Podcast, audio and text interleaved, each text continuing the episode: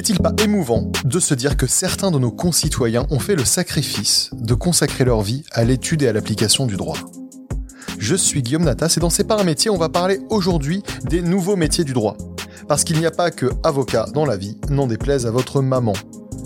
Je suis avec Benoît, notre expert des métiers, de la formation et de l'orientation. Salut Benoît. Salut Guillaume. Alors, est-ce que toi tu connais la différence entre un juriste et un fleuriste? Mm, Non. Non? Eh ben écoute, on va, on va t'expliquer un petit peu. Et avec nous à table aujourd'hui, on a Julia Collinet, ancienne avocate et nouvelle consultante en protection des données. Bonjour, Salut Guillaume. Julia, bienvenue parmi nous. Et Martin Bussy, entrepreneur dans la Legal Tech. Salut à tous. Alors qu'est-ce que c'est que la Legal Tech? On va le découvrir. Moi ça m'intéresse. Salut Martin, bienvenue, merci d'être là. Merci à toi. On connaît tous, quand on parle de droit, assez basiquement, quand on n'est pas dans le milieu, le métier d'avocat. C'est vraiment l'avocat, c'est le droit un peu charismatique, c'est la robe, c'est les plaidoiries. Mais on connaît moins les métiers parallèles, tous les métiers autour. Est-ce que l'un de vous peut nous faire un petit panorama des métiers du droit aujourd'hui? Alors déjà, je tiens à préciser, euh, tous les avocats ne plaident pas. On fait la distinction entre les avocats plaideurs en contentieux souvent et les avocats conseils, donc là qui vont être euh, proches des entreprises. Ensuite, effectivement, comme tu le disais, on pense souvent aux juristes. Les juristes, c'est les personnes qui ont étudié le droit et qui vont exercer en entreprise. Donc, ils vont conseiller les entreprises sur des contrats, sur des, des deals avec d'autres entreprises, sur euh, vraiment la vie toutes, euh, toutes les actions qui pourront être menées et de vérifier leur légalité. Et ensuite, il y a eu des nouveaux euh, métiers du droit qui sont apparus. Donc, euh, on a l'avocat lobbyiste, qui, dont on entend parler notamment lorsque on a peut-être des lois très protectrices des consommateurs qui ne, sont- qui ne passent pas au Parlement. On a vu aussi, bah, comme moi, des consultants, c'est-à-dire que les consultants, c'est un petit peu, c'est moins sur le trait juridique de l'avocat, mais ça va être vraiment dans l'accompagnement du changement et dans la gestion du risque. Donc pour la protection des données, c'est vraiment la gestion euh, de l'application de euh, du règlement général sur la protection des données. Donc toi tu es ancienne avocate, mais tu n'es pas restée avocate pour devenir consultante? Voilà, c'est ça. pour des raisons euh, légales, pour des raisons... Tout à fait. On ne peut pas euh, rester avocat et en plus exercer une fonction de consultant ou de juriste. D'accord, donc ça c'est une règle dans le milieu, et est-ce que demain tu pourrais redevenir avocate si tu le souhaitais? Oui, tout à fait. Il suffit que j'ai une collaboration libérale ou que je crée un cabinet, je pourrais redevenir avocate. Ok, très bien. Et donc euh, toi Martin, tu es donc entrepreneur dans la Legal Tech, qu'est-ce que ça veut dire?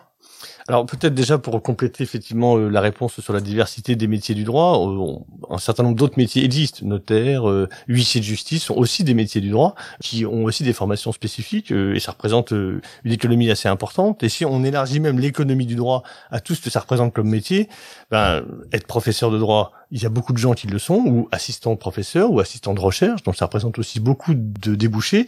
Et puis il y a aussi de la politique tous ceux qui font Sciences Po ou euh, tous ceux qui veulent devenir collaborateurs politiques font du droit. Donc le droit est un, euh, ça reste une des humanités décisives qui permet d'aller vers beaucoup beaucoup de métiers, aussi bien business, politique, etc. La legal pour répondre à ta question, c'est un, un mot américain évidemment, parce que souvent dans la tête les mots sont américains. Euh, cela définit tout- tous les outils, toutes les solutions. Donc que ce soit des plateformes, que ce soit des outils informatiques, que ce soit des applications, donc qui utilisent la technologie informatique pour aider à faire du droit ou pour faire du droit directement. Et j'insiste sur ces deux choses différentes. Parce que faire du droit, ça veut dire potentiellement être en concurrence avec un avocat, avec un notaire. Et donc, la réglementation va être extrêmement euh, précise sur qu'est-ce que vous avez le droit de faire ou pas. Euh, par contre, si c'est un outil pour vous aider, alors là, vous avez le droit de travailler en tant qu'avocat ou en tant que juriste avec n'importe quel outil technologique que vous souhaitez. Donc voilà, la, la légalité, c'est vraiment ces deux aspects-là. Donc c'est simplifier d'une certaine manière le travail de professionnel du droit avec des nouveaux outils. Alors simplifier, c'est votre vision, mais l'avocat pense que ça va lui complexifier la vie. Ok. Parce que c'est de la tête et il n'y connaît rien. Donc forcément, ça lui paraît compliqué puisque c'est nouveau. Le nouveau fait peur, le nouveau est compliqué. Donc moi, effectivement, mon boulot, alors j'ai créé des legal tech. Donc là, j'ai créé des produits que j'ai ensuite proposés à des avocats ou à des juristes. Et aujourd'hui, je suis consultant et donc j'aide effectivement les juristes ou les avocats à s'approprier ou à identifier des solutions technologiques qui pourraient leur permettre de gagner en productivité, de travailler mieux à distance, de développer une nouvelle clientèle, etc. Donc à vous entendre, j'ai quand même l'impression qu'il y a une espèce de noyau dur, un peu boomer, qui a pas trop envie que ça bouge, qui sait pas utiliser les nouveaux outils parce que tu disais presque instinctivement que les avocats savaient pas utiliser les nouveaux outils. Mais moi je vois euh, Julia qui est une une jeune femme euh, qui est à l'aise avec la technologie. À l'époque où elle était avocate, à mon avis, elle aurait apprécié d'avoir des outils technologiques. Je sais pas ce que t'en penses. Oui, tout à fait. Après, c'est vrai que dans les grandes structures dans lesquelles je travaillais, faire rentrer un nouvel outil, c'est euh, passer des barrières de sécurité, passer des barrières de process, etc. Les avocats ont dû, enfin, les grands cabinets en tout cas dans lesquels j'étais, ont parfois un petit peu de mal à embrasser euh, les nouveaux process. Alors que c'est vrai que depuis que je suis consultante, maintenant on travaille avec beaucoup de legal tech euh, et les juristes sont très friands de, de ces instruments qui permettent euh, surtout d'éviter des tâches répétitives à faible valeur ajoutée. Euh, J'entends parfois la gestion des contrats, certaines choses très simples qui n'ont pas vraiment besoin à force de, de bah, du temps du juriste et qui lui permettent vraiment de faciliter sa vie. Mais ça doit faire un peu peur à ceux qui se disent on va me remplacer par une machine ou par une IA euh... C'est une peur irrationnelle. euh, non mais clairement, un avocat ne sera jamais remplacé, un juriste non plus. Euh, mais un notaire? Non, mais même aucun métier ne sera vraiment remplacé. Par contre, il y a des tâches qui vont être remplacées. Mais par exemple, si vous êtes secrétaire dans un cabinet, votre journée est remplie à 80% de choses qui sont profondément ennuyeuses et répétitives et stressantes. Parce qu'en plus, on vous met une urgence, on vous met un, euh, un délai pour pouvoir faire des choses. Si vous avez les bons outils, vous allez pouvoir le faire beaucoup plus rapidement et donc avoir plus de temps de cerveau disponible pour réfléchir, pour proposer, pour euh, peut-être en faire plus. Donc votre métier sera plus intéressant. Encore faut-il que vous soyez accompagné aussi là-dedans. Si on vous met un nouvel outil, on vous dit débrouille-toi, alors là, ça va être le crash. Oui, bien sûr. Moi, j'avais entendu que les notaires avaient déjà mis du temps à accepter la signature électronique, c'est-à-dire de signer sur une Wacom les, les petites tablettes graphiques un notaire m'avait expliqué, moi ça, j'ai mis du temps à l'amener à mon euh, boss du truc parce qu'il disait qu'est-ce que c'est que ça euh... Alors là, sur ce sujet précis, il y avait déjà un sujet réglementaire. Mm. La loi ne précisait pas si c'était une signature qui avait valeur légale. Donc il a fallu déjà un certain nombre d'années pour que ils se sentent rassurés juridiquement en disant c'est la même valeur qu'une signature manuscrite. Donc, donc, donc ça, c'est légitime de leur part d'être très attentif. Ce notaire, il est là pour inspirer confiance à tout le monde. Et après, c'est vrai que changer, changer c'est difficile. Enfin, euh, le métier par exemple euh, des médias a énormément changé en 15-20 ans euh, avec beaucoup de difficultés. Alors soi-disant ce sont des gens cool, jeunes, modernes et ben, en fait non, ça a été très difficile aussi et encore aujourd'hui ça reste difficile. Donc la tech ça se fait pas du jour au lendemain. C'est vrai que c'est tout un processus qu'il faut qu'il faut savoir embrasser comme que, comme Julia le disait. Qu'est-ce que tu proposes comme outil par exemple? Dont tu pourrais nous parler assez moi, je, moi, je propose pas d'outils parce que je suis pas euh, vendeur d'outils. Moi, je suis là pour essayer de comprendre quelle est la stratégie du cabinet ou de la direction juridique, comment c'est organisé et quel type de solution pourrait lui permettre d'atteindre ses objectifs stratégiques. Est-ce que c'est de croître? Est-ce que c'est de faire plus vite? Est-ce que c'est de mettre en place une organisation décentralisée où chacun travaille euh, dans un pays du monde tout en travaillant en équipe? C'est vrai que faire de la tech pour faire de la tech, ça sert absolument à rien si, si vous êtes extrêmement riche en travaillant à l'ancienne, j'ai envie de vous dire pourquoi si vous voulez changer. Tout va bien pour vous. Vous voyez ce que je veux dire? Par contre, si vous avez un projet, si vous avez une ambition, si vous êtes confronté à des chocs externes, ça, ça peut vous amener à, bouger. Et donc c'est là où la technologie peut vous aider. Mais pour ça, encore faut-il que vous, voilà, que vous arriviez à réfléchir au sujet et à vous dire comment je le fais. Et le faire seul, c'est difficile. Et là, on en revient au nouveau métier du droit. Euh, ils n'ont aucune culture de gestion de projet, ils n'ont aucune culture IT, et c'est normal. Ils n'ont jamais appris. Donc c'est impossible du jour au lendemain de savoir installer ou comprendre un, un, un, nouvel outil technologique. Toi, Julia, donc tu es consultante. Tu peux nous parler un petit peu de ton métier, de la manière dont il s'articule? Euh, Donc, j'ai mon socle juridique que j'ai eu grâce à mes études et euh, grâce à, à, mes années en tant qu'avocate. Mais aussi, lorsque je suis devenue consultante, j'ai dû avoir une formation sur la gestion de projet et sur la cybersécurité et sur l'IT, afin de pouvoir accompagner mes clients au changement. Notamment, on parle des legal tech il y a beaucoup de problèmes dans la protection des données, sur la sécurité, sur la vérification des fournisseurs, etc. Des analyses qui sont en général faites. La même analyse peut être faite par des milliers d'entreprises. On n'a rien qui centralise. Tout le monde fait ses analyses de son côté. C'est pas très cohérent. Donc nous, on va vraiment essayer d'accompagner nos clients, donc en mettant en place des process, euh, des process qui peuvent être soit grâce à des outils, soit beaucoup plus simplement euh, bah, des process par Excel, etc. En fonction de la taille de l'entreprise et en fonction de leur appétence aux nouvelles technologies. Et en fait, ce qui, ce qui est vraiment le, le cœur du métier, c'est d'expliquer à chaque fois pour tous les nouveaux projets quels sont les risques, comment est-ce que vous pouvez les gérer, comment est-ce que vous pouvez gérer ces risques à l'avenir, et de vraiment essayer de d'insuffler une, euh, une culture de la protection des données dans l'entreprise. Okay. Qui, euh, par exemple, en France, ça paraît assez évident, mais moi, je travaille beaucoup avec l'Asie, où là, c'est une culture qui est différente, même si euh, euh, il y a beaucoup de nouvelles législations qui apparaissent et, euh, et qui s'alignent beaucoup avec euh, bah, les grands principes de la protection de données à l'européenne et à l'américaine. Donc, et quand je dis américaine, plutôt Californie.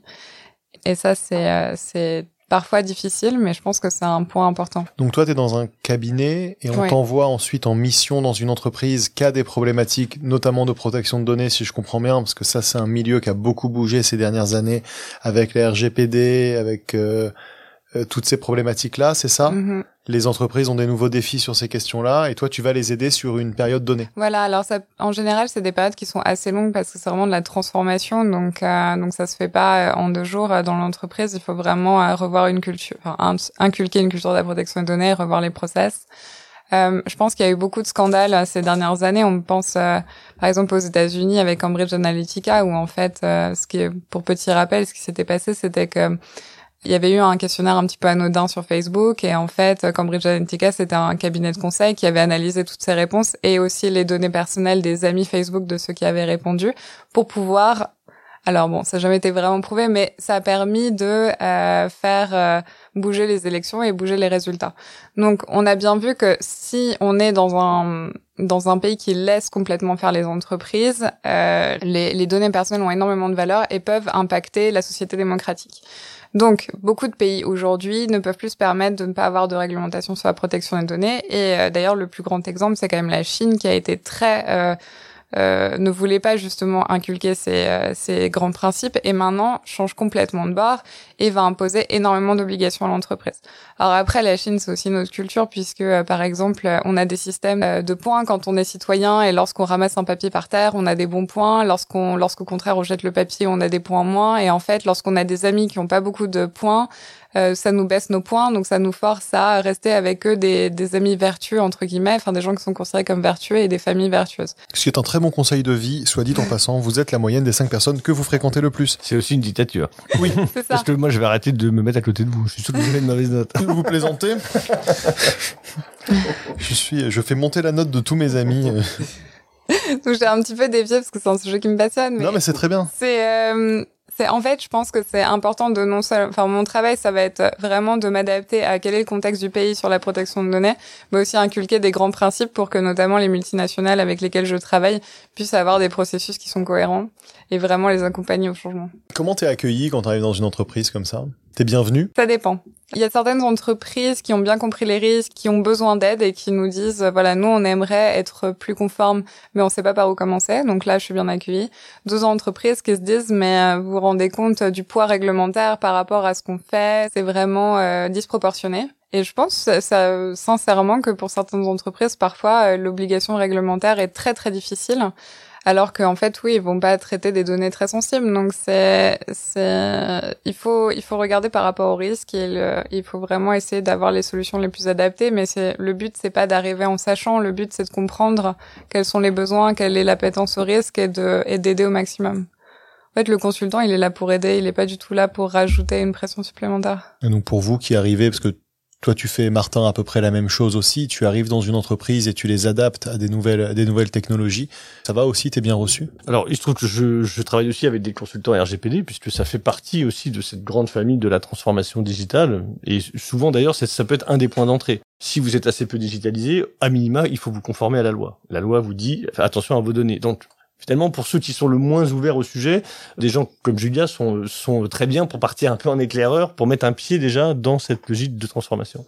Après, euh, encore une fois, le changement, ça fait peur. Donc, si vous êtes le patron du cabinet, vous avez consulté personne, et vous dites, moi j'ai fait un chèque pour m'équiper de tel outil, et c'est parti, je vais être mal reçu. Forcément. Parce que tout le monde va se dire, oh là là, il nous envoie un gars, il va nous proposer un truc, on va pas être formé, il nous a même pas demandé ce qu'on voulait, etc.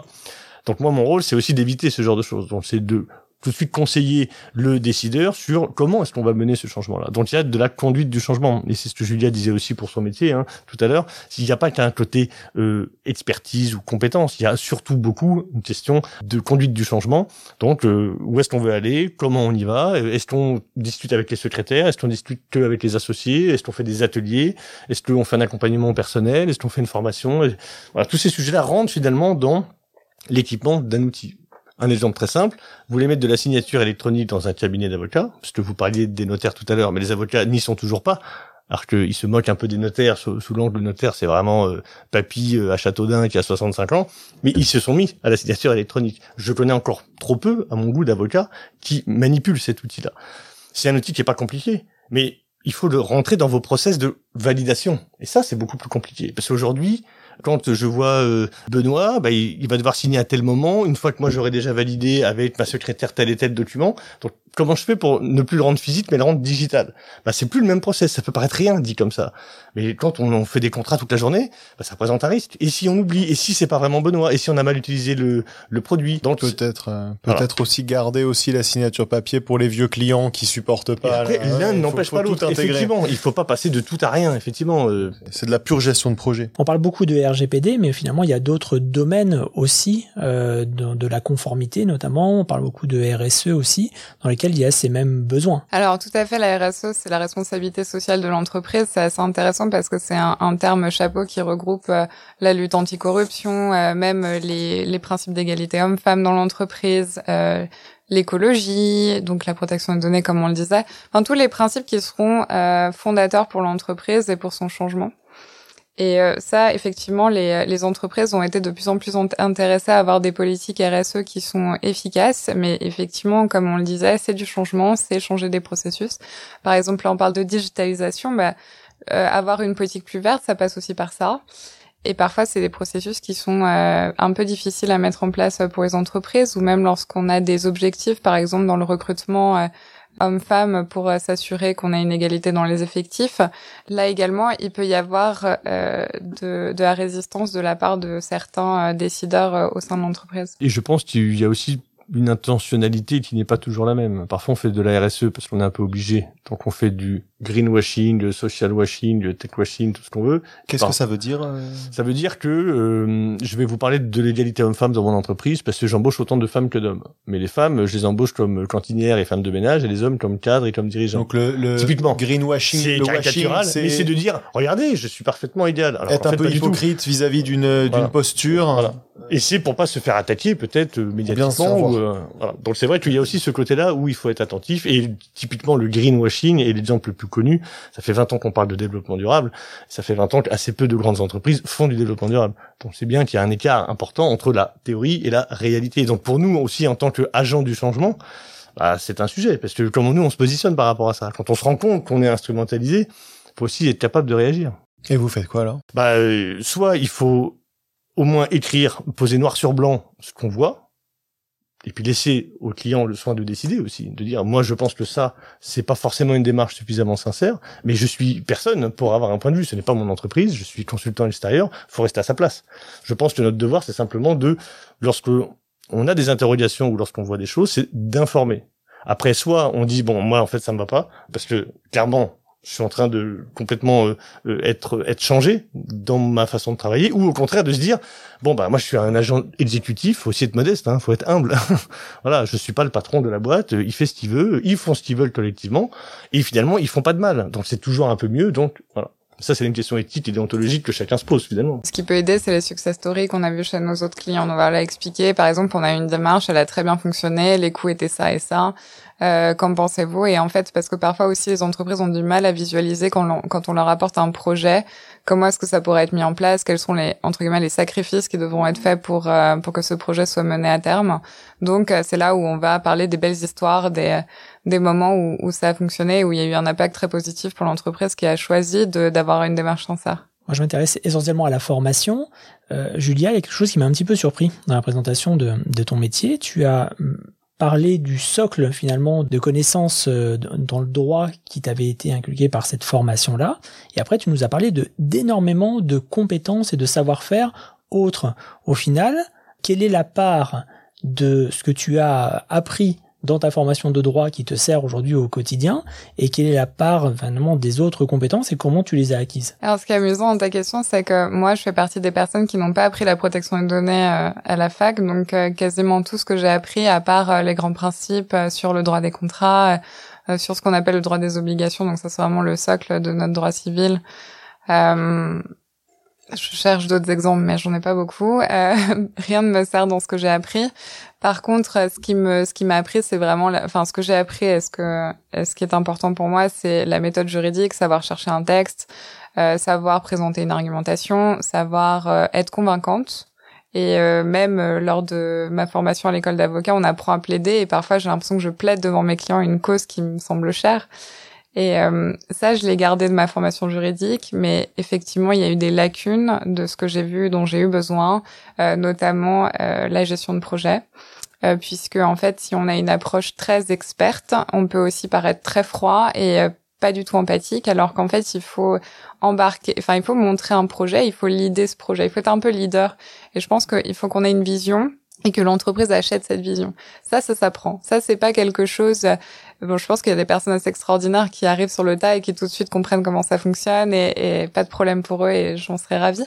Mais je, pense aussi qu'il y a beaucoup de personnes euh, qui ont besoin de, formation et c'est ce que j'ai reçu euh, en tant que consultante il y a aussi, évidemment, on en parlait, euh, dans notre formation d'avocat, on n'apprend pas du tout à utiliser les, outils, on ne connaît pas les legal tech. Je pense qu'on sait très peu dans notre formation que ça peut être un chemin intéressant pour euh, pour notre développement professionnel. Et ça, vraiment, c'est quelque chose qu'on apprend bah, grâce aux éditeurs. Les éditeurs nous forment, ils viennent très souvent dans l'entreprise. Et c'est comme ça que nous, après, on peut euh, déployer ces outils chez nos clients. Tu parlais de sujets qui te sont chers. Est-ce qu'aujourd'hui, vous arrivez à mettre dans votre métier de consultant un petit peu de vos valeurs personnelles? Dans mon cas, oui, parce qu'en fait, je pense que la protection des consommateurs est fondamentale. Euh, il y a un problème d'information les citoyens aujourd'hui ne savent pas comment leurs données sont traitées et pour moi, même si je suis évidemment du côté des entreprises, lorsque je fais des mentions d'information, lorsque j'essaie d'être claire, lorsque je crée des politiques de confidentialité, en fait, j'informe sur ce qu'on fait concrètement.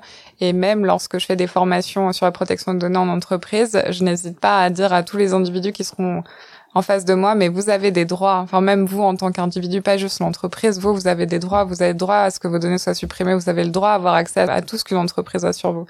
Donc ça, c'est la première, euh, la première façon avec laquelle j'arrive à être euh, conforme à mes, euh, à mes valeurs. Et il y a aussi dans le cadre de mon cabinet, j'ai la chance de pouvoir développer des mécénats de compétences, où là, en fait, on va travailler avec euh, bah, des associations non, à but non lucratif comme Solidarité Internationale. Et en fait, on les aide à se mettre en conformité, puisque évidemment, elles aussi collectent beaucoup de données, des donateurs, etc. Et il faut que ces données soient sécurisées, euh, il faut que leurs employés soient informés, etc. Et donc nous, euh, on, bah, dans le cadre du mécénat, on va leur apporter notre expertise et pour eux, ça leur enlève ce poids réglementaire. Le droit aujourd'hui, c'est une arme. Il faut quand même pas oublier ça. Moi, quand je parle de transformation euh, à mes clients, digital en l'occurrence, j'essaie de leur faire comprendre que, euh, en tant qu'acteur juridique, qu'ils soient avocat, juriste ou autre, ils ont une concurrence qui peut leur sembler très locale aujourd'hui. Ça, ça, va être le cabinet à Paris, ça va être le cabinet à Lyon, ça va être voilà des, des acteurs proches. Mais quand on regarde qui dépense le plus d'argent en droit, ce sont les, les, multinationales, les ONG internationales, les États. Et eux, ils peuvent travailler avec des gens à Londres, à Moscou, à San Francisco ou à Paris. Et de plus en plus, ils font des appels d'offres internationaux. Et de plus en plus, ils délocalisent l'expertise du droit.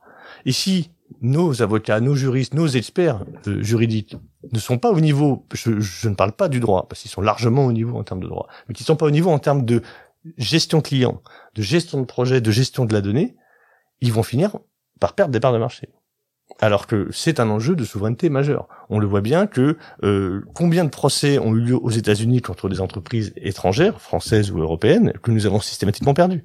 Parce qu'on n'est pas armé encore et on n'est pas capable en termes de process de fonctionnement de se prémunir contre ça. Donc c'est vrai que on parlait un peu c'est quoi les valeurs? Pour moi, il y a une valeur essentielle, c'est aussi que l'économie du droit en France a du, beaucoup de potentiel, elle croît chaque année, mais elle va aussi confronter une nouvelle concurrence qui peut lui faire mal, aussi bien purement Internet, que par des gros cabinets américains ou euh, anglais euh, qui eux sont capables d'investir comme une entreprise dans des solutions technologiques très très élaborées. Donc c'est un ensemble de métiers très particuliers, un secteur très particulier. Comment est-ce qu'on peut savoir qu'on est fait pour aller travailler dans ce domaine? Est-ce qu'il faut vraiment qu'on sache pourquoi? Parce que je pense qu'on entre souvent dans, dans nos études pour une mauvaise raison et on y reste pour une bonne. C'est-à-dire qu'on y est arrivé par hasard et puis au bout d'un moment, on se dit ah bah en fait finalement il y a des choses qui m'intéressent là-dedans et puis on finit par y rester. Parfois on y reste juste parce que parce que ça se passe bien avec les gens autour de soi et qu'on aime bien l'état d'esprit. Combien de personnes vraiment choisissent leur première année après le lycée? Au sens euh, vraiment vocation Je pense que c'est très peu. Et, c'est, et que c'est pas un problème. Je pense qu'on peut être un excellent avocat, un excellent juriste sans avoir eu dès le début la vocation, mais en l'ayant apprise au fur et à mesure d'avoir euh, justement euh, suivi ses études. On a un biais particulier parce que vous êtes deux personnes qui avaient réussi dans cette dans ce secteur-là et qui aimaient votre métier, mais on a aussi beaucoup de gens qui abandonnent au milieu des études, qui sont euh, démoralisés, qui perdent quelques années. Est-ce qu'il y a, vous, avec votre recul, peut-être des qualités que vous retrouvez chez vos confrères, des qualités que vous retrouvez chez les professionnels de ce, de ce milieu-là, et qui pourraient aider des étudiants, des lycéens qui nous écoutent à se dire attention, en fait c'est pas fait pour moi ou au contraire oui c'est pas idiot plutôt que juste je vais faire du droit pour faire plaisir à mes parents parce que mon frère est déjà médecin quoi. Moi je suis pas juriste donc j'ai pas de réponse euh, personnalisée sur ce sujet, je n'ai pas fait d'études de droit et heureusement pour moi je pense que ça m'aurait pas plu. Voilà, alors même que je fais du droit tous les jours au final et que j'aime beaucoup cette matière, mais la façon de l'enseigner d'un regard extérieur me pose problème. Il y a une pédagogie je suis pas juriste, donc je peux me permettre. Je travaille pas dans une école de formation, je peux me permettre. Je trouve qu'il y a une façon d'enseigner le droit qui doit être profondément modernisé, à l'université en tout cas. T'es d'accord avec ça, Julia? Euh, Oui, d'ailleurs, Guillaume, on se connaît depuis longtemps et, euh, et je pense que tu as vu que parfois, dans le cadre de mes études, euh, j'ai vraiment eu le moral dans les chaussettes parce que c'est un système d'enseignement qui est dur et qui parfois ne semble pas tout à fait juste puisque, en fait, le, les étudiants verront lorsque lorsque le professeur a une vision, il faut euh, suivre cette vision, sinon euh, on n'aura pas forcément les résultats qu'on a escomptés. Et puis dans le dans le droit, il y a aussi euh, beaucoup la pression des notes. Donc je pense que si on veut aller dans des études de droit, il faut savoir qu'il y a aujourd'hui il y a beaucoup de de difficultés et il faut vraiment être motivé. Moi, je recommande sincèrement de faire des programmes d'échange, des programmes euh, Erasmus, puisqu'en fait, ça permet de voir comment est enseigné le droit dans d'autres pays. Moi, personnellement, c'est ça qui m'a redonné la motivation lorsque je suis partie en Angleterre et que j'ai vu que, en fait, on a des petits, euh, des petits groupes et en fait, au lieu de d'apprendre par cœur euh, un texte, on va discuter d'une loi, discuter d'une proposition, et c'est vraiment l'esprit critique qui est recherché dans, dans ces études-là. Et je parle à des juristes, par exemple, qui ont étudié en Allemagne, et c'est un petit peu le même système. Donc, euh, le droit, c'est très bon, on peut en faire plein de choses. Je pense qu'on peut faire du droit quand on est curieux, euh, c'est vraiment un métier qui demande beaucoup d'investissement euh, beaucoup d'investissement personnel. Donc je pense que c'est un métier aussi, il faut se rendre compte où euh, le, la balance équilibre personnel et euh, professionnel est difficile à atteindre. Mais si on est curieux, mais si on a peur de s'ennuyer, si on est toujours à la recherche d'apprendre de nouvelles choses, de de d'être challengé dans nos dans nos connaissances et qu'on cherche l'expertise, là vraiment, je pense que ça peut être un, un très bon un très bon choix à l'université. Et peut-être aussi que euh, compléter sa formation juridique par un, double diplôme euh, business ou management ou euh, technologique est aussi un avantage parce que le droit s'exerce forcément dans un secteur économique quel qu'il soit. Donc c'est vrai que ça permet aussi d'ouvrir et de comprendre dans quel contexte mes connaissances en droit vont pouvoir s'appliquer. Euh, dans mes précédentes entreprises, j'ai eu la chance de trouver des profils qui étaient rares, j'espère qu'ils sont un peu plus nombreux maintenant, euh, d'une juriste, un M2 prestigieux en droit, qui a aussi fait le wagon, qui a appris à coder, et qui a pu devenir responsable produit de la start-up technologique que j'avais fondée. Le wagon qui est une formation rapide de développement, hein, de codage, effectivement. Donc ça lui permettait de pouvoir dialoguer avec les développeurs et en même temps, grâce à sa formation juridique, de pouvoir dialoguer avec le RGPD, de pouvoir dialoguer avec le marketing, parce qu'elle avait aussi cette capacité d'argumentation, euh, voilà, que Julia soulignait. Donc c'est vrai que l'aspect double formation est assez intéressant, je trouve. Benoît, on a un regard du coup assez dur sur les, les formations en droit là, euh, de la part de, de Julia notamment. Est-ce que toi, tu peux nous faire un petit point sur l'actuel et puis éventuellement sur ce qui est en train de se développer, sur le futur de la, de la formation en droit Aujourd'hui, effectivement, le droit, ça s'apprend essentiellement à, à l'université. Donc, il y a des universités dans les principales villes de France qui font forcément toujours du droit, avec toujours cette sélectivité entre la première et la deuxième année. Il faut savoir qu'il y a des universités où euh, il y a moins de 50% des étudiants qui arrivent à passer en deuxième année pour bah, tout ce qu'on vient d'évoquer là justement. Tout le monde rentre en première année, en gros. Si tu ah veux. Non, plus maintenant. Ah bon Puis maintenant, ah avec Parcoursup, aujourd'hui, c'est devenu très très très très compliqué. Donc on demande son droit sur Parcoursup, voilà. et ensuite c'est euh, Parcoursup qui fait sa petite tambouille. Euh... Exactement, avec chaque université à son approche de la gestion de, de Parcoursup. Euh, sur les principales universités euh, parisiennes, par exemple, tu vas avoir des, des milliers et des milliers de, de, candidatures, on parle même de plusieurs dizaines de milliers de candidatures sur, sur certaines, avec finalement 1000 places à la fin. Donc déjà, une grande sélectivité sur la première année. Et après, on va avoir une sélectivité entre la première et la deuxième année, je te dis avec certaines universités où il y a moins de 50% d'étudiants qui vont passer. Donc c'est vraiment une sélectivité dès le début de la formation, mais une sélectivité qu'on va retrouver ensuite plus tard dans la formation, puisque l'accès en M1 n'est pas garanti pour avoir la spécialité qu'on souhaite, et même dans certaines universités, une fois qu'on est en M1, euh, on n'est pas sûr de rentrer en M2. Donc il peut y avoir plusieurs euh, niveaux de, de sélectivité. Chaque année est finalement une nouvelle sélection qui est basée sur ton niveau ou qui est basée sur le nombre d'étudiants qui vont pouvoir passer quoi qu'il arrive. Ça peut l'être. Sur les masters, on peut avoir ce genre de sélectivité. Oui. Voilà, oui, c'était une question. Oui. Hmm. Et donc ça veut dire que forcément, dans cet entonnoir-là, certains qui sont passionnés du droit, alors je sais pas si on peut être passionné du droit en sortant de, de, lycée, mais en tout cas qui ont vraiment envie de faire des carrières dans ces domaines-là, vont être bloqués avant même d'avoir pu euh, tenter leur chance. Et du coup, en fait, on parle, enfin, je parlais un petit peu avant de la pression des notes. C'est, euh, elle est due notamment à cette sélectivité à chaque niveau, puisque pour avoir le master que l'on souhaite, le master un petit peu sympa, euh, il faut vraiment présenter des notes très hautes. Donc, on va pas forcément étudier pour renforcer nos connaissances, mais vraiment étudier pour avoir des bonnes notes et pour être en haut de la pile dans la sélection.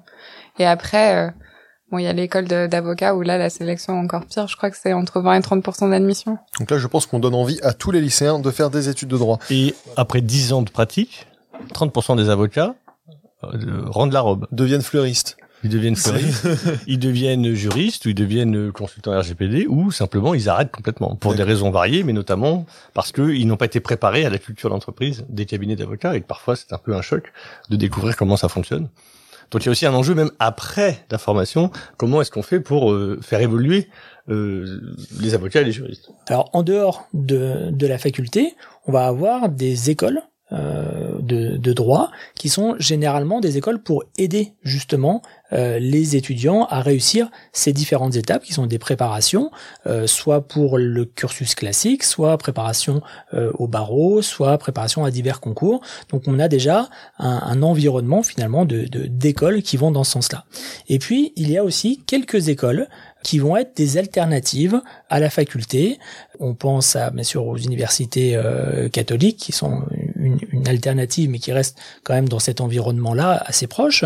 Euh, on va avoir une école comme la FACO qui depuis 1968 euh, forme des juristes avec une, une approche un peu particulière mais qui est quand même très proche de, de la faculté. C'est le même type d'enseignement, mais peut-être en petits groupes. Et depuis quelque temps, on va avoir des écoles de commerce qui font des cursus en droit.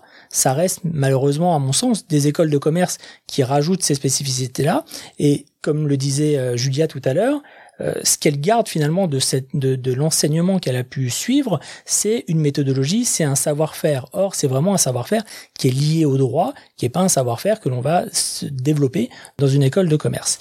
Et puis, depuis très peu de temps, euh, des écoles justement s'intéressent à ces nouveaux métiers du droit en, en essayant de lier cette méthodologie euh, du droit avec les enjeux des nouveaux métiers, les enjeux technologiques ou les enjeux de conformité. Eh ben merci beaucoup, merci à tous les à tous les trois pour euh, toutes ces informations. Moi, j'avoue que je n'y connaissais pas grand chose et que j'ai appris plein de trucs. Est-ce que vous avez quelque chose à ajouter? Dont vous avez envie de à l'heure de la complexification du monde, je pense que commencer par une formation généraliste comme le droit, mais comme l'économie ou comme voilà, ce genre de grand champ d'investigation, je pense que c'est très bien. Parce qu'en plus, après, il y a des passerelles pour aller vers d'autres compétences additionnelles. Donc euh, voilà, euh, être euh, juriste, être ingénieur ou être commercial, qui sont les trois métiers un peu basiques qu'on nous a toujours dit, ça reste, je pense, une vraie valeur ajoutée pour essayer de penser le monde de manière compliquée. Super. Et est-ce que vous avez des anecdotes sur vos métiers? Des choses un peu rigolotes euh. Alors moi, une fois, j'ai eu euh, un vrai débat euh, dans, dans le cadre d'une maison de luxe pour laquelle je travaille sur... en fait, en protection de données, on a un principe qui est le principe de minimisation. On ne doit pas collecter plus que ce dont on a besoin. Et en fait, on s'était posé la question sur pour les défilés et les pour certains clients VIP, euh, est-ce qu'on a le droit de collecter la race de leur chien? Parce qu'en fait, il y avait une vraie raison derrière, c'est que si le chien est grand, il faut lui, il faut lui donner une place au défilé, alors que si le chien est petit, il peut rester sur les genoux.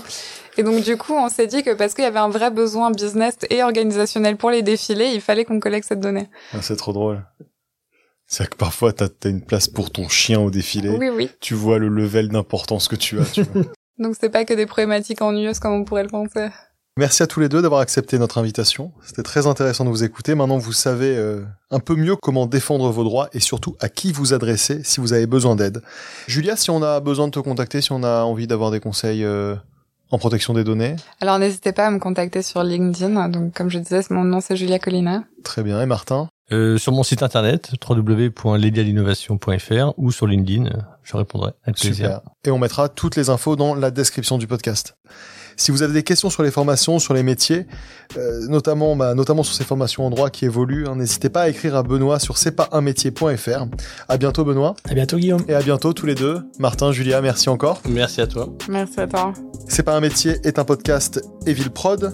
Production Benoît Lachon, réalisation Benjamin Septem Ours, direction de production Paloma Sterzati. N'oubliez pas de nous mettre des étoiles sur iTunes, même deux fois si vous avez un téléphone pro, et à faire une petite balade après chaque repas, ça fait baisser votre glycémie. Enfin, je crois. Allez, ciao